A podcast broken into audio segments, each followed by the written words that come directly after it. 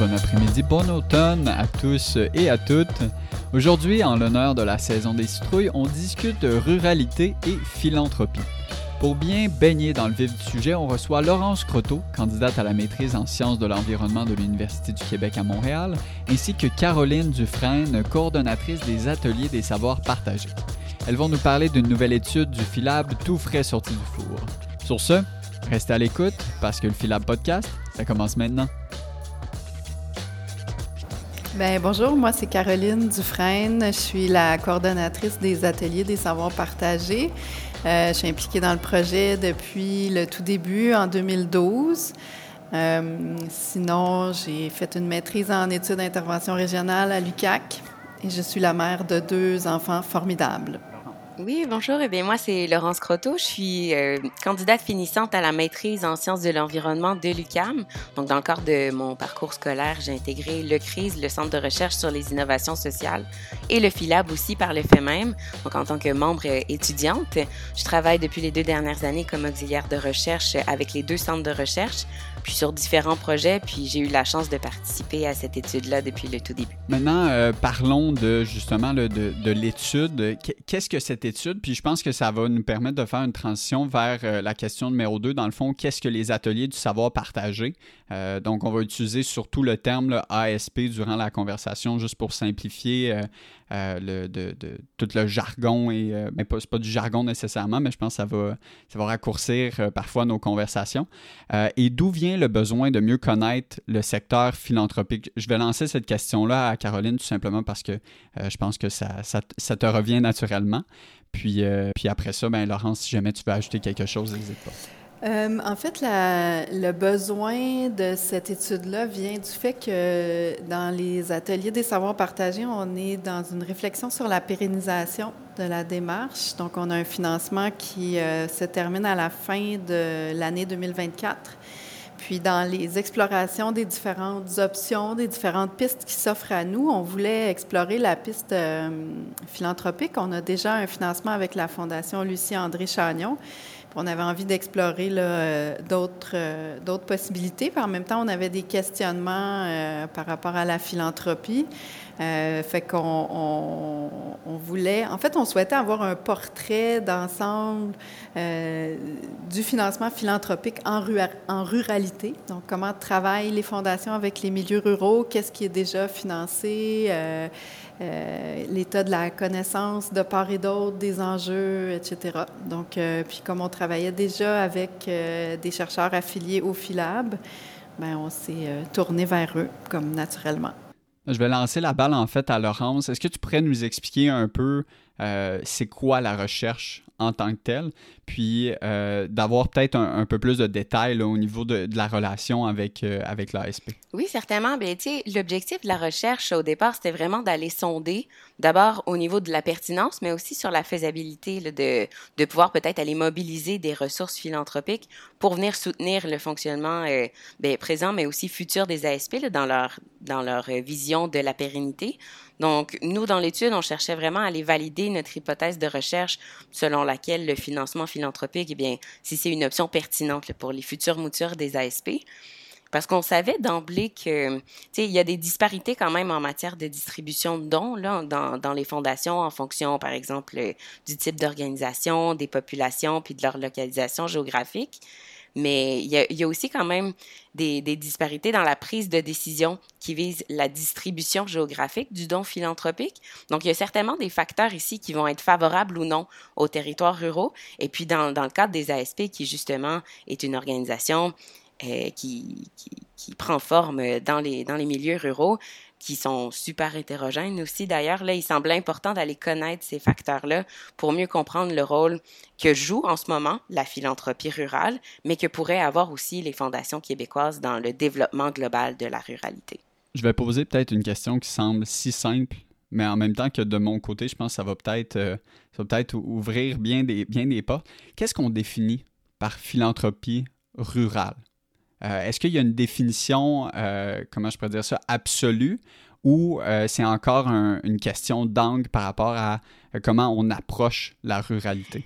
Bien, plutôt la deuxième option, je dirais. C'est sûr que dans la philanthropie rurale, eh bien, il y a des fondations qui sont présentes dans le monde rural, qui vont servir les causes rurales, les projets en milieu ruraux, mais il y a aussi quand même une portion de fondations ou de philanthropes qui, eux, se retrouvent dans des centres métropolitains, mais qui vont quand même peut-être distribuer une partie de leurs dons philanthropiques vers les causes rurales. Donc, c'est l'amalgame de tout ça un peu.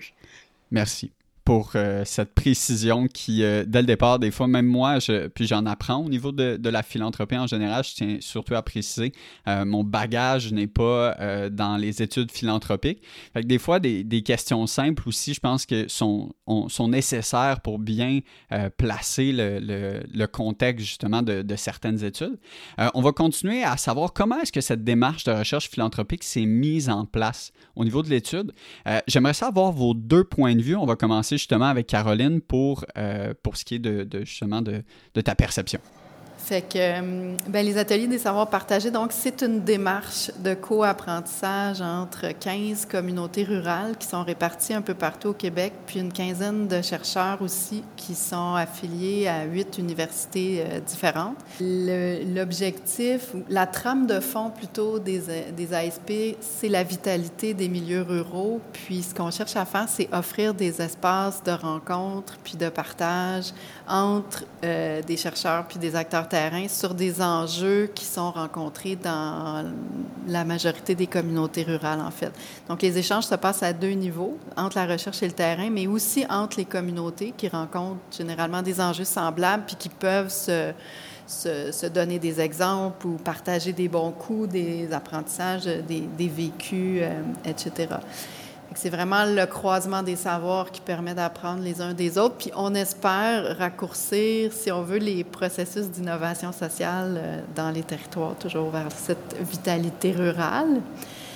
Euh, donc, la recherche s'est mise en place, euh, je le disais, là, de manière partenariale, c'est-à-dire qu'on a formé un petit comité de suivi parce que c'est beaucoup de monde, là, 15 communautés, 15 chercheurs. On ne voulait pas être toujours 40 euh, non plus. Euh, donc, on a un sous-comité de suivi de la recherche avec le FILAM qui regroupe deux chercheurs, Laurence, puis deux personnes de la coordination aussi, si on veut, des, ASP.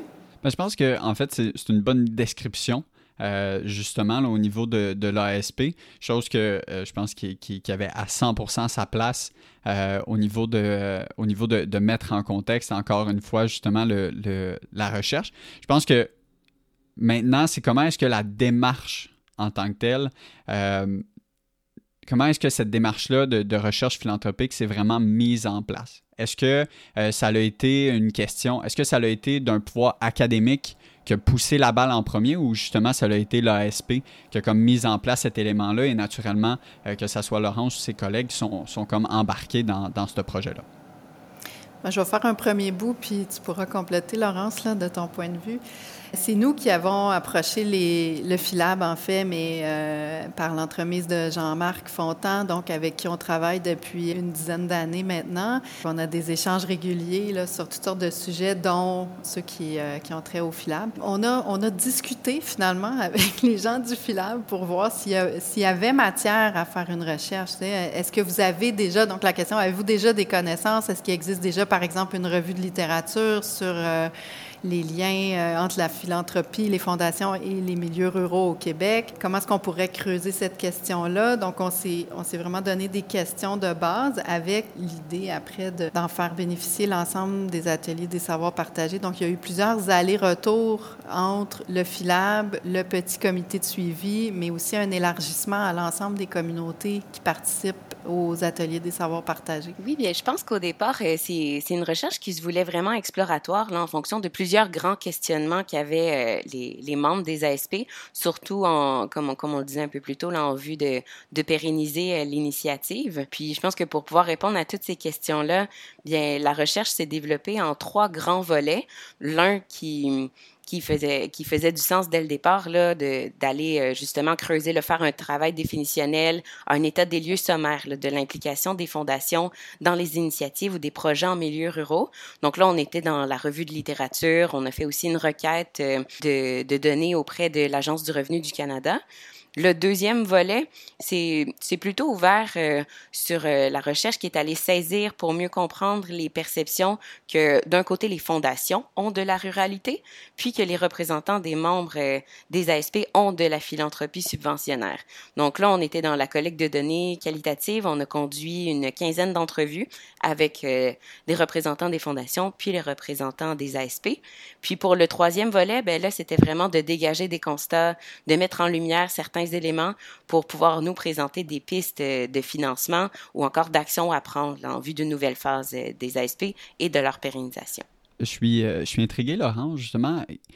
Est-ce qu'il y avait une différence par rapport à, comment je pourrais dire ça, la pensée avant de euh, justement de poser les, questions parce que le volet 2 semble être par rapport justement à cet élément qualitatif-là où est-ce qu'on euh, explore c'est quoi la, perception de l'un et de l'autre.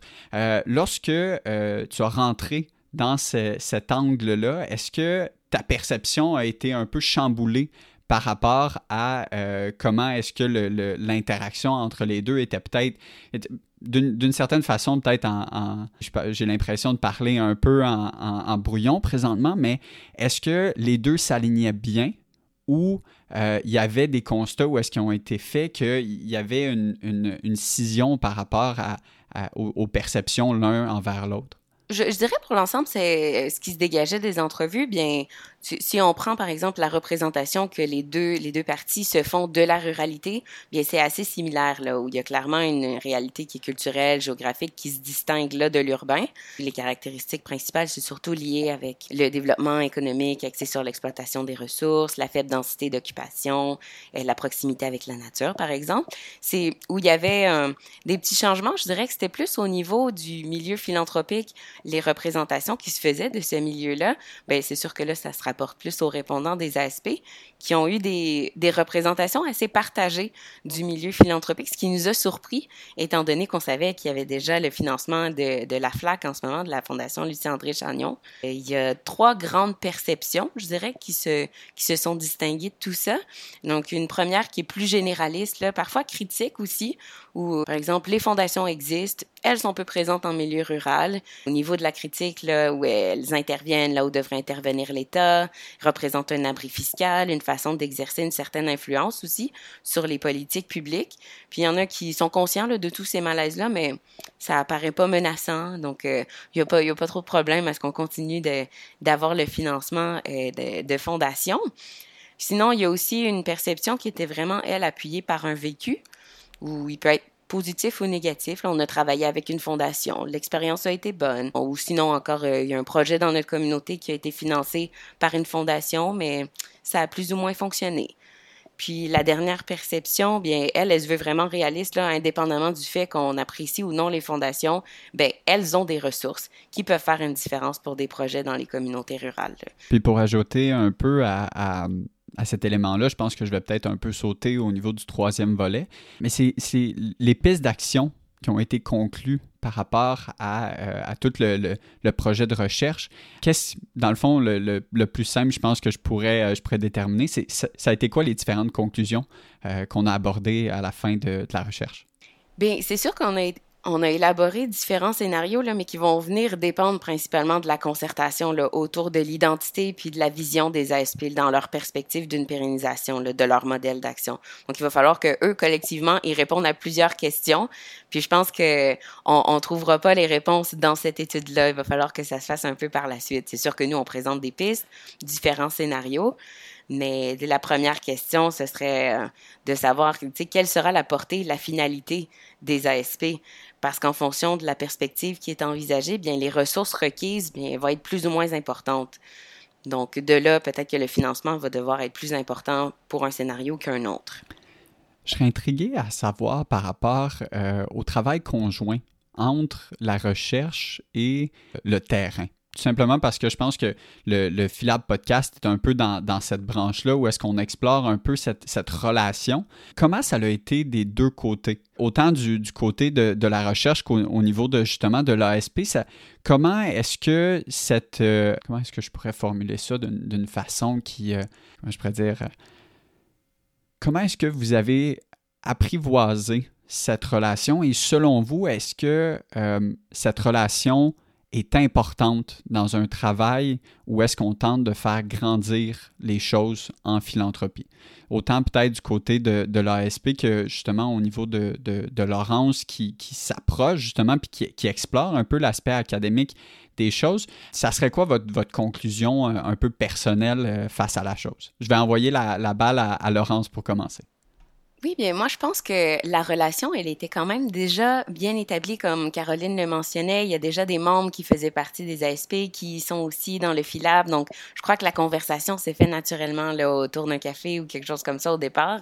Moi, j'ai été approchée un peu par la suite, une fois que la recherche avait déjà établi euh, ses petites balises. Mais ça, vient me faire penser tout ça aussi un peu lorsqu'on parlait dans les entretiens, quelles seraient les conditions de collaboration ou de partenariat avec les fondations. Puis, tu sais, ce qui revenait beaucoup dans les, dans les entretiens, ce qui était important pour les représentants, bien, tu sais, c'était de, de baser tout ça sur la confiance que que ça donnerait plus de latitude, de souplesse, d'adaptabilité pour bien répondre aux besoins des communautés, puis dans le cas de notre recherche des ASP aussi. Puis euh, je crois qu'il est d'avis que ça vient apporter toute la crédibilité puis la possibilité de venir planifier là, sur une période de temps bien définie, d'avoir cette relation de proximité-là avec euh, les membres. Pour en, ajouter, dans le fond, euh, Caroline, je, je, veux, je veux savoir ta perception, mais est-ce que aussi on va chercher une forme de, de justement cette crédibilité-là par rapport aux différents organismes philanthropiques lorsqu'on a une recherche qui vient, euh, comment je pourrais dire ça, ajuster notre démarche vers les différents organismes qu'on va aller contacter après? Bien, mon intuition, c'est oui. En même temps, c'est la première fois qu'on fait ça, donc je vais peut-être être plus en mesure de répondre à, la question dans quelques mois, mais, mais quand même, j'ai l'impression qu'il y a plusieurs de nos réflexions puis de nos discussions qui s'appuient sur des points, justement, euh, de la recherche qui sont ben, qui sont là, qui sont, euh, étayés par des, euh, une revue de littérature, euh, des, des, statistiques, puis aussi des entrevues. Donc, c'est sûr qu'il y a quelque chose qui démontre le sérieux de notre démarche, si on veut. Puis, on a quand même pris le temps de faire ça ensemble. Ça fait un petit peu plus qu'un an d'une certaine façon, c'est très rapide. Tu un an pour arriver avec euh, cette recherche-là, il y a eu quand même eu beaucoup d'entrevues. Puis en même temps, ben, il faut prendre le temps de le faire. C'est pas quelque chose qu'on aurait pu demander. Puis en trois semaines, euh, on a une revue sur euh, une recherche, pardon, sur sur la philanthropie et la ruralité. Fait que, oui, je pense que ça, ça, ça outille puis ça démontre le sérieux de notre démarche. Puis en même temps, ben pour nous, c'est important à la base les relations avec la recherche, ce rapprochement-là entre la recherche puis le terrain. Pour nous, c'est une des conditions de base pour euh, pour apprendre ensemble, pour continuer d'innover, pour euh, développer des communautés plus solidaires aussi. Donc, euh, c'était comme un peu peut-être pas naturel, mais, euh, c'était un peu incontournable, si on veut, de le faire comme ça. Puis il n'y a pas, euh, dans les conditions de succès, euh, Laurence a parlé de confiance, puis pour arriver à la confiance, ben, il faut prendre le temps aussi de la bâtir, cette confiance-là. Fait que c'est par des rencontres régulières, puis des fois dans des moments un petit peu plus informels aussi qu'on apprend à se connaître, puis à se faire confiance, puis à être capable de travailler ensemble éventuellement. Selon vous, ça serait quoi les différents facteurs de succès par rapport à, euh, cette relation-là? Ça serait quoi les, les, différents éléments que vous voudriez laisser au niveau de ce que vous avez appris, au niveau des différentes difficultés, au niveau de... de vous, pouvez, euh, vous pouvez aller dans plusieurs directions, mais, mais c'est quoi que vous voudriez laisser à ces, euh, à ces personnes qui vont écouter justement l'épisode, puis qui voudraient peut-être développer une relation entre l'univers académique puis l'univers un peu plus sur le terrain. Euh, est-ce qu'il y a des éléments en particulier que vous avez peut-être en tête? Bien, je pense que ça se base vraiment sur la relation de confiance à la base. Il faut, il faut peut-être que ça commence de façon informelle et puis par la suite, ça, ça développe. Tu sais, je pense que il faut en fait qu'il y ait une, un développement de, de réseau dans les capacités collectives de chacun, que qu'on puisse apprendre de l'un et de l'autre aussi, que ce soit pas unidirectionnel. Je crois qu'en tant qu'académique, on a beaucoup à apprendre aussi du milieu, euh, du terrain. Euh, moi, je suis fervente de la recherche-action, par exemple, où justement le chercheur va être impliqué sur le terrain qu'il étudie. Et euh, puis, je trouve que c'est là vraiment où les relations vont vraiment se créer. Ça va apporter euh, beaucoup de concertation, je pense, entre tous les membres de l'équipe, qu'ils soient du niveau académique ou terrain. Ben oui, quelques petits facteurs quand même. Là, euh, c'est sûr que ça demande, euh, ça demande de l'écoute de part et d'autre, ça demande de, l'ouverture aussi, parce que ça prend une capacité d'ajustement constant dans le temps de, de, de, la réalisation de la recherche. Il y a quand même une différence entre le temps de la recherche puis le temps d'action du terrain. Des fois, ça se rencontre pas très bien, mais, euh, mais dans ce cas-ci, en tout cas, on a été capable de s'ajuster. Donc, c'est qu'il y a des fois, il faut accélérer, des fois, il faut ralentir, mais il faut trouver un rythme commun, en fait. Puis, euh, je dirais que dans, la, dans le rôle ou la posture de, de chacun aussi, euh, ben, les chercheurs ne sont pas des consultants euh, qu'on embauche nécessairement. Là. Puis le terrain, même si c'est un, beau laboratoire, c'est pas non plus juste un endroit qu'on vient observer. je veux dire, il y a une attente d'implication de la part des chercheurs, comme Laurence le disait euh, un peu en termes recherche-action. Je pense que ça, ça vient justement là, envelopper un peu des, des, conclusions aussi qui sont extrêmement humaines, euh, dans le sens que je, pense que de mon côté, du moins, la relation que vous avez développée euh, l'une envers l'autre et se, voit à travers la, conversation qu'on a aujourd'hui au niveau des différents points, puis au niveau de, euh, la pérennité, le, désir de pérennité de ce travail qui est à la fois sur le terrain et d'un autre côté extrêmement académique niveau de ta première question, les différents modèles euh, ou les différentes directions philanthropiques qui ont été trouvées au niveau de, de la recherche, est-ce que ça serait possible pour toi de, de m'en dire plus au niveau de, de, cet élément? Oui, mais dans les options de financement, nous, l'idée de la financiarisation sociale, bien, elle semble super porteuse, là, parce qu'elle est en concordance avec les valeurs des SP, puis c'est une financiarisation au service du bien-être commun. Donc, ce serait par exemple avec la création de biens communs, l'apport de fonds philanthropiques ou l'utilisation de monnaie sociale aussi. Euh, ce qu'on propose, euh, c'est sûr que c'est un niveau de difficulté qui peut être modéré à élevé, de mettre sur pied une fondation communautaire ou un fonds de dotation dédié aux ASP. Ça, ça permettrait de venir mobiliser des capitaux à l'aide de fonds philanthropiques qui existent déjà, ou aussi euh, l'apport d'activités de, collecte de fonds là, qui pourraient joindre à ça un mécanisme comme ça, c'est sûr que ça viendrait assurer la stabilité à long terme. Donc, dans la recherche de la pérennité, ça vient trouver réponse, mais c'est sûr que ça exigerait certainement une extension du travail à réaliser par l'équipe euh, des ASP. Là. Il y a certainement une partie des énergies, des ressources humaines qui vont être euh, nécessaires pour gérer un dispositif comme ça, comme une, une fondation communautaire. Donc, ça vient ajouter toute une réflexion aussi sur la capacité endogène des ASP à venir générer cette richesse-là, puis ce mécanisme de, fondation communautaire. Et oui, cher, c'est bel et bien terminé pour aujourd'hui. Si jamais vous avez adoré notre discussion entourant la philanthropie et la ruralité, n'hésitez pas à rester à l'affût sur nos différents réseaux pour plus de contenu. Je voudrais prendre le temps de remercier Laurence Croteau et Caroline Dufresne pour leur grande générosité au FILAB pour héberger ce balado éducatif. Par le fait même, je voudrais remercier notre magnifique équipe de production sans qui cet épisode ne serait pas possible. Nous avons Catherine McDonald à la direction ainsi que Léonie Poulain à la coproduction, la recherche et au montage. Merci encore une fois d'être membre de notre incroyable communauté. Restez curieux, sensibles et être en quête de nouvelles connaissances. Ensemble, on peut faire la différence. Sur ce, je vous souhaite une excellente journée et on se dit à la prochaine!